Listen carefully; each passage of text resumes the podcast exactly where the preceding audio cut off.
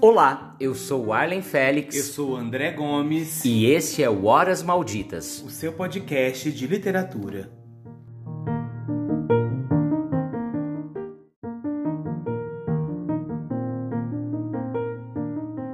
E a gente inicia a temporada especial Vozes Rio Pretenses, um projeto que é realizado com recursos do Prêmio Nelson Seixas 2022 da Secretaria Municipal de Cultura de São José do Rio Preto ou seja, uma temporada dedicada a autores e autoras de São José do Rio Preto.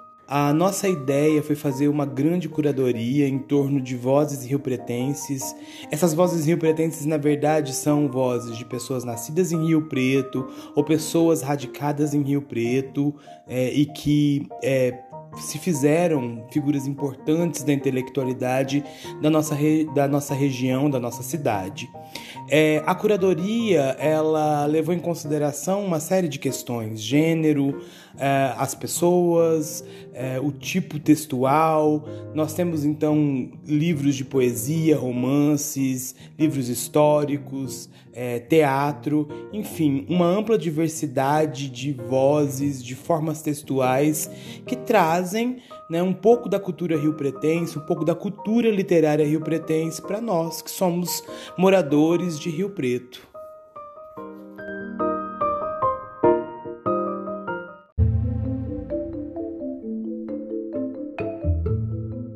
O primeiro episódio da temporada especial Vozes Rio-Pretenses convida você para a leitura do romance O Passaporte para o Inferno, obra lançada no ano de 2014 pelo jornalista e escritor Guimarães Ortega.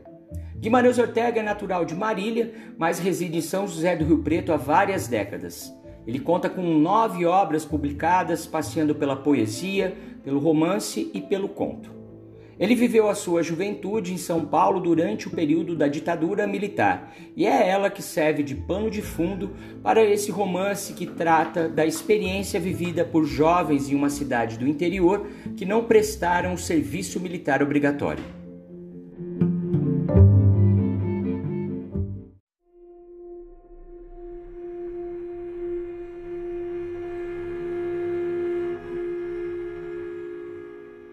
Cheguei ao QG do tiro de guerra às nove horas. Era uma casa antiga, paredes totalmente deterioradas pelo tempo. Entrei. Atrás de um balcão velho, sujo, um funcionário paisana datilografava alguma coisa em uma máquina Olivetti antiga. Apoiei-me no balcão, porém o tal funcionário, única alma viva que encontrei naquele recinto, nem se dignou olhar para mim. Tamborilei na madeira do balcão, assoviei, mas não obtive qualquer reação do dito funcionário até que me enchi e gritei: Ei, companheiro, vai me atender? O funcionário levantou a cabeça, olhou para mim com um olhar de desprezo e gritou: O que você quer? Ser atendido. Tenho aqui um documento para me apresentar hoje. Levantou-se lentamente e veio em minha direção. Deixa ver. Entreguei a ele o documento. Leu, releu e olhou para mim, apontando o papel. Esse cara aqui é você? Sim, sou eu. Xiii. Aguenta aí. Vou ter que falar com o sargento. Desapareceu atrás de uma porta que ficava nos fundos da sala. Voltou depois de alguns minutos. Entra aqui, o sargento vai falar com você. Levantou a portinhola do balcão e me indicou a porta. Entrei. Uma sala pequena, a bandeira do exército e outra do Brasil em um canto. No centro, uma mesa velha com uma poltrona na frente.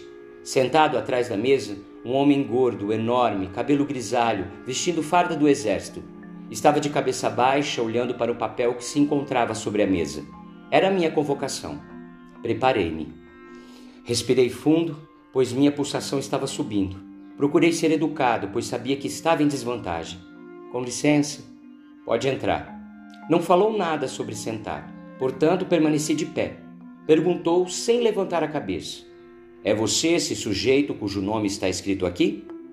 Sim, corrigiu ainda sem olhar para mim. Responda sim, Senhor. Não retruquei, seria melhor. Sim, Senhor. Continuou de cabeça baixa, segurando o papel. Levantou o tom da voz, quase gritando: Você tem consciência do que aprontou? Permaneci em silêncio. Para mim não tinha aprontado nada. Responda a minha pergunta. Você percebe o que fez? Sim, senhor. Você simplesmente não atendeu a três convocações do exército Sabe que isso pode ser considerado deserção? Sim, senhor.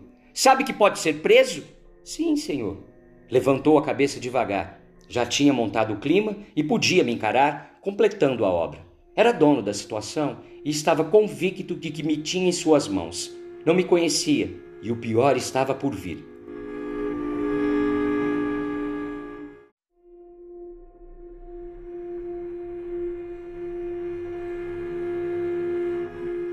Quando me viu firme à sua frente, ereto, com os cabelos longos caídos sobre os ombros, arregalou os olhos. Percebi seu rosto ficar vermelho e as feições, que não eram nada agradáveis, irem se fechando em rugas, os lábios apertados, denotando raiva e espanto. O que é isso? Sim, senhor, respondi. Permaneci firme, olhando para ele, sem piscar ou desviar os olhos. Como é que você se apresenta a mim desta maneira? Não entendi, senhor. Ou você é uma menininha, ou então viado. Onde já se viu comparecer ao QG do tiro de guerra com esse cabelo de bicha? Fiquei quieto. O sangue começou a subir e a minha vontade era de xingar, gritar, dizer que ele era uma bicha gorda fardada. Calma, aguenta firme, não responda. Pensa na sua família, em sua mãe. Esses caras fardados estão com tudo e não adianta bater de frente. Relaxei, respirei profundamente e permaneci calado. Moleque, você tá ferrado. Olhou-me de cima a baixo. Eu usava jeans desbotado, bolso pregado no joelho, camiseta colorida com motivos floridos, jaqueta jeans e tênis surrados. A farda da juventude. E ainda vestido de hippie. Pena que você não vai servir o tiro. Eu acabava com você em dois tempos. Pelas normas, você terá que se apresentar ao quartel do exército em Lindalva. Tá vendo? Não quis servir o tiro? Uma moleza. Duas horas por dia, cinco dias na semana. Agora vai ter que enfrentar o quartel do exército. Lá a coisa é bem diferente. Você fica confinado. Doze horas de serviço por dia, quase sem folga. E eles adoram sujeitinhos como você. É um petisco. Vira lavadeira, cozinheira, empregadinha, biscatinha de soldado, além de outras coisas. Você não perde por esperar. Permaneci calado. Estava começando a me preocupar. Percebi que, em defesa das minhas convicções políticas e sociais, havia mexido em um vespeiro. Agora não tinha mais conserto. Ou seguia as regras do jogo, ou então teria que aguentar as consequências que não eram nada agradáveis. A prisão era o mínimo que poderia acontecer. O gordo de farda levantou da cadeira e se apoiou na mesa, sustentando aquele corpãozinho de baleia. Deu um murro na mesa e gritou: João, vem até aqui! O funcionário paisano veio correndo. Pois não, sargento? Leve este traste para fora da minha sala. Providencie a guia para que ele se apresente segunda-feira no quartel do Exército em Lindalva, às oito horas sem falta. Você, moleque, não perca essa guia por nada deste mundo. É o seu passaporte para a redenção ou para o inferno.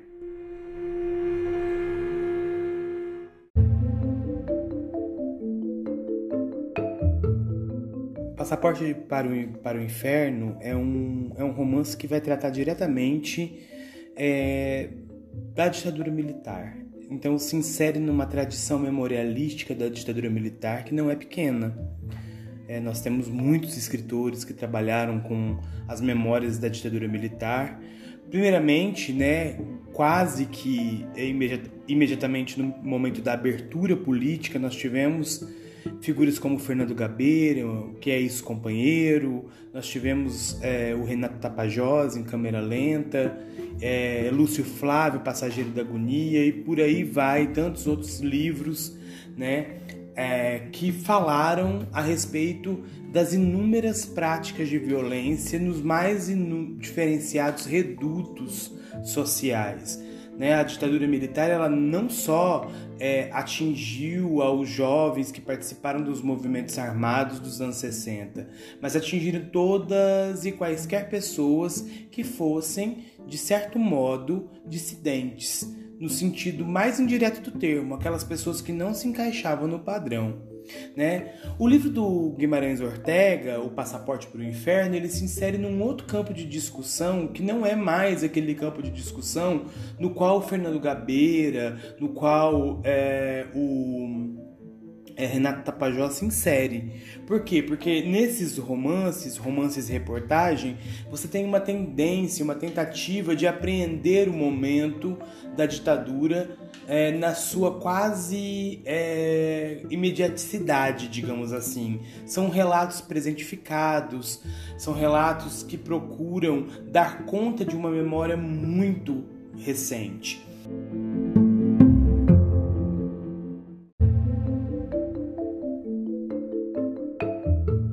No caso do Guimarães Ortega, nós temos um romance que é feito é, 50 anos depois é, da ditadura militar. Então, ele é lançado em 2014 na esteira de uma série de conquistas que ocorreram para a sociedade brasileira: a Constituição de 88, o direito a voto direto, as eleições que, que nós é, vivemos de 89 até aqui. É, e também é, uma série de outras questões, como por exemplo a Comissão da Verdade, que tentou, de certo modo, estabelecer uma relação né, de responsabilidade das Forças Armadas com relação à ditadura militar, mas que deu em nada graças à articulação da própria, das próprias Forças Armadas, né, e também, né, claro, de grande parte, de grande parcela da população brasileira que não admite essa revisão. Né? O é, romance ele é um romance muito significativo porque trata exatamente desse aspecto, desse pano de fundo é, que se estabelece é, é, com relação à ditadura militar. Né? Veja, quando é, eu li o texto do, do lançamento do, do é, Passaporte para o Inferno, é, o Guimarães Ortega fala uma coisa muito interessante. Ele diz assim: Olha, é, eu estava radicado em São Paulo nesse momento, fazendo colegial, e todo jovem, né, de certo modo, entrou em contato com a ditadura militar, porque nos grandes centros era normal você ser abordado e você entrar em contato, principalmente se você fosse né, dissidente, né? E isso fica muito claro no romance, né? O, o, protagonista, ele é um corpo dissidente. Ele não é um corpo dissidente nos termos contemporâneos, mas ele é um corpo dissidente porque veste uma roupa, né? O jeans, a roupa da, da moda para os jovens, tem cabelo comprido, barba por fazer, né? E isso remete a um dado bastante interessante, né? Boa parte de nós que vivemos no interior, né, nós não temos noção do que foi a ditadura militar. Grande parte das pessoas que falam da ditadura militar, que falam da época dos militares, falam da época dos militares porque estavam no conforto do próprio lar e porque não era um corpo dissidente, né, que podia ser afetado. Nós temos pouquíssimos relatos né, na região de Rio Preto de violências da polícia militar ou do exército com relação à população local. A gente tem alguns casos de invasão de aulas de professores do ensino fundamental ou médio, né, o antigo colegial, é, e também temos um, alguns relatos de censura e tentativa de invasão a aulas na, na FAF, né, que hoje é o IBILS e o NESP. Né? Então, a, a maioria das pessoas, inclusive nos grandes centros também, passou ao largo da ditadura militar sem ter a menor consciência do que era a ditadura militar. Né? E isso é, uma, é um dado muito importante da gente pensar, porque as pessoas estavam no conforto dos seus lares assistindo Irmãos Coragem em 1970, vendo a Copa do Mundo de 1970, vendo a Selva de Pedra em 1972, vendo Mulheres de Areia em 1973. Enquanto isso, né, nós tínhamos dois dos governos mais violentos da ditadura militar, que é o governo do Arthur da Costa e Silva e o governo do Garrastazu Médici, que simplesmente estavam matando e desaparecendo com pessoas. Então esse é um dado fundamental para a gente ler o romance do Guimarães Ortega, né? Por quê? Porque ele atinge de fato o cerne da nossa ferida mais profunda, que não é a ferida da ditadura, da ditadura, militar, mas a ferida da alienação social que nós vivemos cotidianamente.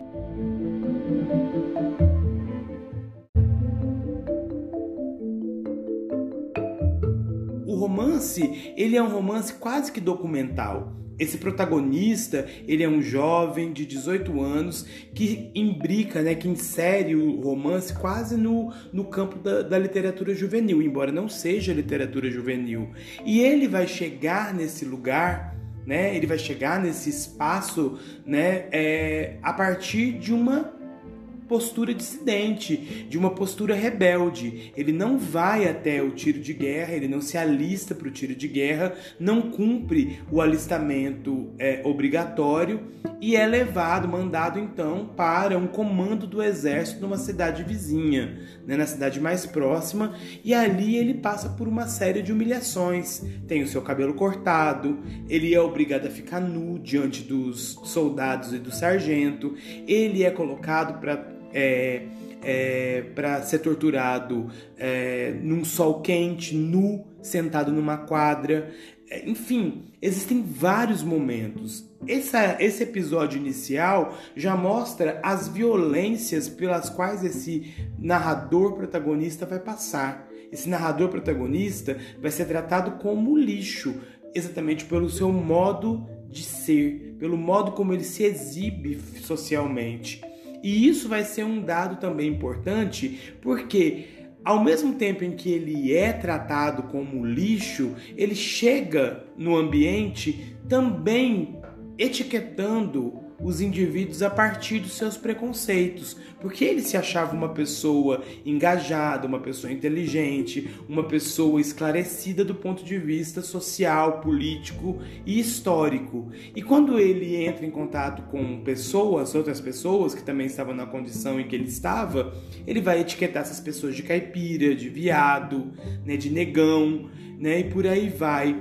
E ao longo do romance vai haver uma espécie de tomada de consciência desse, é, desse jovem, na medida em que ele vai perceber é, que essas pessoas, para além dos rótulos que ele coloca, também são pessoas. E também estão na mesma posição que ele, também podem ser tão inteligentes como ele. E também têm estratégias de vida como ele. E ele, então, passa a ter uma visão diferente dessas pessoas, passa a observar o mundo de uma maneira diferente. É claro que a experiência né, que ele passa é uma experiência é, de tortura, é uma experiência de tomada de consciência do que é uma ditadura cívico-militar, porque é apoiada por grande parte da população brasileira, mas é, ele também toma consciência de si mesmo e dos seus próprios preconceitos, né? E no final das contas, o romance acaba sendo assim é, uma espécie de grande recorte, porque a personagem ela não vai passar anos sendo torturada, anos presa, né? Ela simplesmente vai passar um episódio curto de 24 horas nas mãos dos militares e vai entender a partir desse pequeno intervalo da sua vida que a violência estava plenamente instaurada no Brasil e que, portanto, essas pessoas elas iam fazer o que quisessem com qualquer pessoa que não estivesse de acordo. Então, se por um lado a gente tem as pessoas que viveram felizes durante a ditadura militar e tem inclusive saudade da, da ditadura militar porque prestavam homenagem à bandeira, riscavam seu caderno de verde e amarelo, achavam que o Brasil era mais patriota, por outro lado, muitas pessoas, não só aqueles jovens armados dos movimentos armados de 1960 e 70 é, foram paradas, abordadas, violentadas, né? E algumas delas mortas simbolicamente e literalmente pela ditadura militar.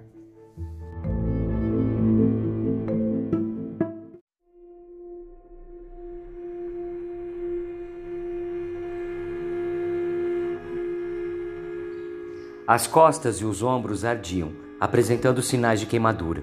A garganta estava totalmente seca e a língua parecia uma lixa. Não havia mais saliva que pudesse lubrificar a boca e aliviar um pouco a sede, que estava ficando insuportável. A cabeça fervia. Parecia que os miolos iam explodir para fora do crânio, tanto era a pressão exercida pelo forte calor. O suor escorria pelo corpo e já não era mais um alívio, pelo contrário. Além de escorrer fervendo como lava, ia gradativamente eliminando a água do corpo, o que aumentava a desidratação e a fraqueza. Dava a impressão de que iria desmaiar a qualquer momento. Procurei me controlar com todas as forças que ainda tinha, embora meu cérebro já não conseguisse coordenar direito os pensamentos. Estava tudo muito confuso e tinha que fazer muito esforço para manter o domínio sobre mim mesmo. Olhei em volta com certa dificuldade. Os rapazes aparentemente estavam passando o mesmo que eu, menos o alemão e o caipora, que aparentavam certa tranquilidade, embora com uma expressão de cansaço no rosto. Olhei para o garoto, que se mantinha na mesma posição, ou seja, cabeça contra o peito, braços contornando as pernas e mãos postas, como se estivesse rezando. Tentei um sorriso de satisfação. O garoto estava aguentando, como eu havia previsto. O sol já estava meio caminho do horizonte, aparentando ser mais de três horas da tarde. Batia em nossas costas sem piedade, porém, no máximo em uma hora, desapareceria atrás de um dos barracões, que era bastante alto e ficava próximo da quadra. Sorri de alegria, pois seria o nosso alívio, a nossa salvação. Talvez o sargento não tivesse previsto isto, o que não era novidade, por isso era o sargento e não o oficial. E eis que chega o dito cujo. Vinha de cabeça erguida, batendo os coturnos com força contra o chão, feliz da vida. Conversou demoradamente com o cabo, baixinho, sem que pudéssemos escutar. Foi quando olhou para o céu e percebeu o sol próximo ao barracão, a ponto de se esconder, o que nos daria a sombra mais esperada em nossas vidas. Senti um calafrio de emoção, com a certeza de que a sombra ia chegar. Até melhorei o autocontrole e uma euforia se apossou de mim, quase pondo tudo a perder, pois minha vontade naquele momento era gargalhar de alegria. Contive-me e fiquei apenas sorrindo, mas gargalhando por dentro. O sargento não podia vencer a natureza, e naquele momento nem as obras construídas pelo homem.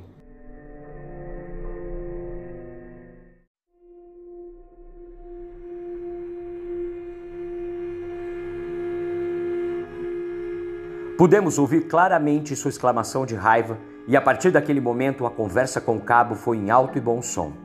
Merda, merda, merda! Não pensei. Cabo! Sim, senhor. Tem que encontrar uma outra tarefa para esses bostas. Daqui a pouco o sol se esconde atrás do barracão e os filhos da puta estarão no refresco. Estão aguentando mais do que eu esperava. Como eu gostaria que um deles fraquejasse, só um, nada mais que um. Eu acabaria com ele, pode ter certeza. Deus, eu não estava errado em meus pensamentos. Ele estava querendo uma vítima. Então, cabo, saiu alguma ideia dessa cabeça de asno? Senhor, mesmo que ali não houvesse o barracão, o sol está ficando fraco e, consequentemente, ia dar um alívio para essa escambada. Tive uma ideia que, aliás, já havia pensado anteriormente. Sabe aquele canto lá no fundo do quartel que está coberto de mato? O que é que tem? Ai, podíamos mandar essa corja capinar o terreno? Estou pensando em fazer uma horta lá, utilizando as folgas dos soldados. Cabo, que ótima ideia! De vez em quando você tem um lapso de inteligência, embora volte logo ao normal. Obrigado, senhor. Realmente é uma boa alternativa. Lá bate sol até anoitecer e esses bostas poderão unir o útil ao agradável. Continua tomando sol e limpa o terreno. Com certeza um deles vai cair. Ah, se vai. Vamos, arrume as enxadas e mão à obra. O cabo parecia estar tendo um lapso de bondade. Uai, não vamos dar um refresco para eles? Cabo, que refresco! Ah, sei lá, senhor. Como fazemos com os soldados? Jogamos água neles, permitimos que eles se refresquem, que tomem um pouco de água. Mas que refresco que nada! Com os soldados é diferente. Estão servindo a pátria, são honrados. Esses caras são desertores, bandidos, traidores da pátria. Estou louco para pegar um deles e você ainda quer aliviar? Quer tirar o nosso divertimento? Vamos! Cumpra minha ordem agora!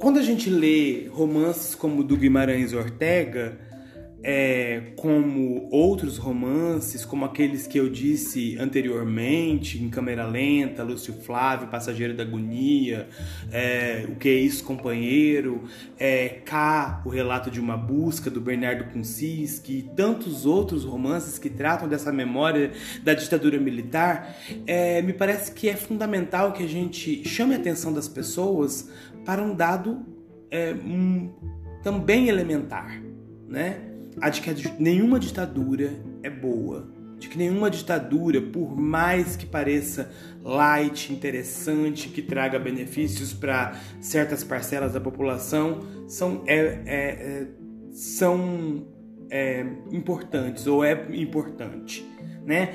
Ditaduras são ditaduras e elas causam sempre um malefício em algum lugar, né? A democracia é o lugar da dissidência. A democracia é o lugar da discussão. A democracia é o lugar daquela ágora, no sentido é, no sentido político, né? A praça pública em que a gente pode falar, né? É, isso é muito importante de se pensar. Quando nós temos nesse momento é, o fascismo sendo beijado na face por várias pessoas, por várias lideranças, né? Nós estamos com o fascismo sendo beijado na face em, em vários momentos de, da história desse país. Mas, sobretudo, de 2016 até hoje, nós temos um processo de flerte com o fascismo. Nós estamos nos tornando uma sociedade fascista. Nós estamos tornando uma sociedade fascista que quer impor a sua religião, que quer impor a sua agenda política, que quer impor a sua agenda social, se esquecendo de que esse país é uma sociedade pluriétnica e multicultural.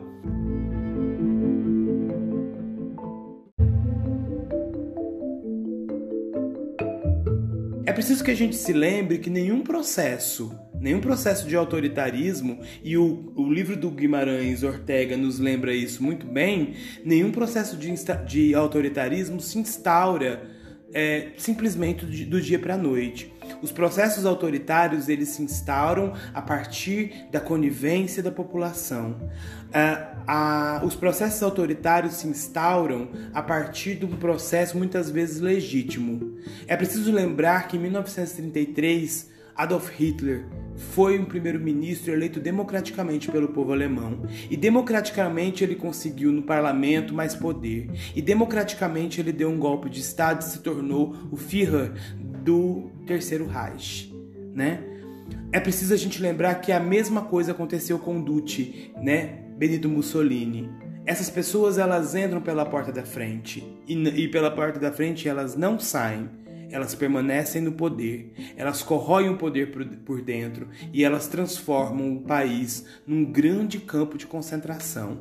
É preciso que a gente tenha muito cuidado quando a gente lê documentos da ditadura militar. É preciso que a gente tenha muito cuidado também de ler o presente, para que a gente não seja manipulado e para que a gente não coloque no poder pessoas que vão de fato nos sequestrar. Nós, nesse momento, nos encontramos sequestrados né? E isso é muito complicado, muito difícil e talvez em algum momento se torne incontornável, né? E é por isso que é preciso que a gente tenha muito cuidado quando a gente lê documentos memorialísticos sobre a ditadura.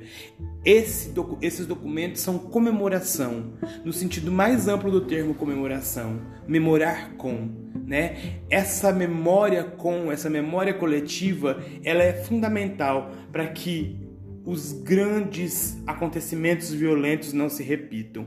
Nós precisamos aprender a comemorar. Nós precisamos aprender a comemorar a ditadura militar, não comemorar no sentido de homenageá-la, mas de dizer o quão grave ela foi, assim como o genocídio indígena, assim como a escravidão, assim como as perseguições políticas que aconteceram no âmbito do Brasil desde a colônia até os dias atuais nós precisamos entender que a resistência é sempre fundamental e o romance do Guimarães Ortega é um belo exemplo disso.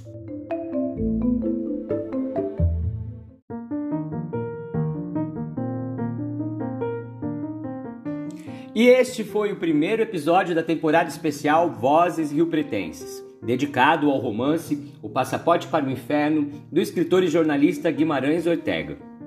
Se você ficou curioso, quer ler esse livro, ele pode ser encontrado na Biblioteca Municipal daqui de São José do Rio Preto e de algumas cidades da região, como Badibacite e Tanabi. Agora, se você quiser adquirir a obra, que foi lançada somente em uma edição em 2014, você pode encontrar alguns exemplares no estante virtual e também na página do próprio escritor www.stum.com.br barra Guimarães Ortega. Divulgue este e os próximos episódios da temporada especial Vozes Rio Pretenses para os seus amigos de São José do Rio Preto e região e até de outros lugares. E também, claro, siga a gente no Instagram no perfil arroba Horas Malditas. É isso aí. Em breve a gente está de volta com mais um Uma Voz Rio Pretense para você. Até mais.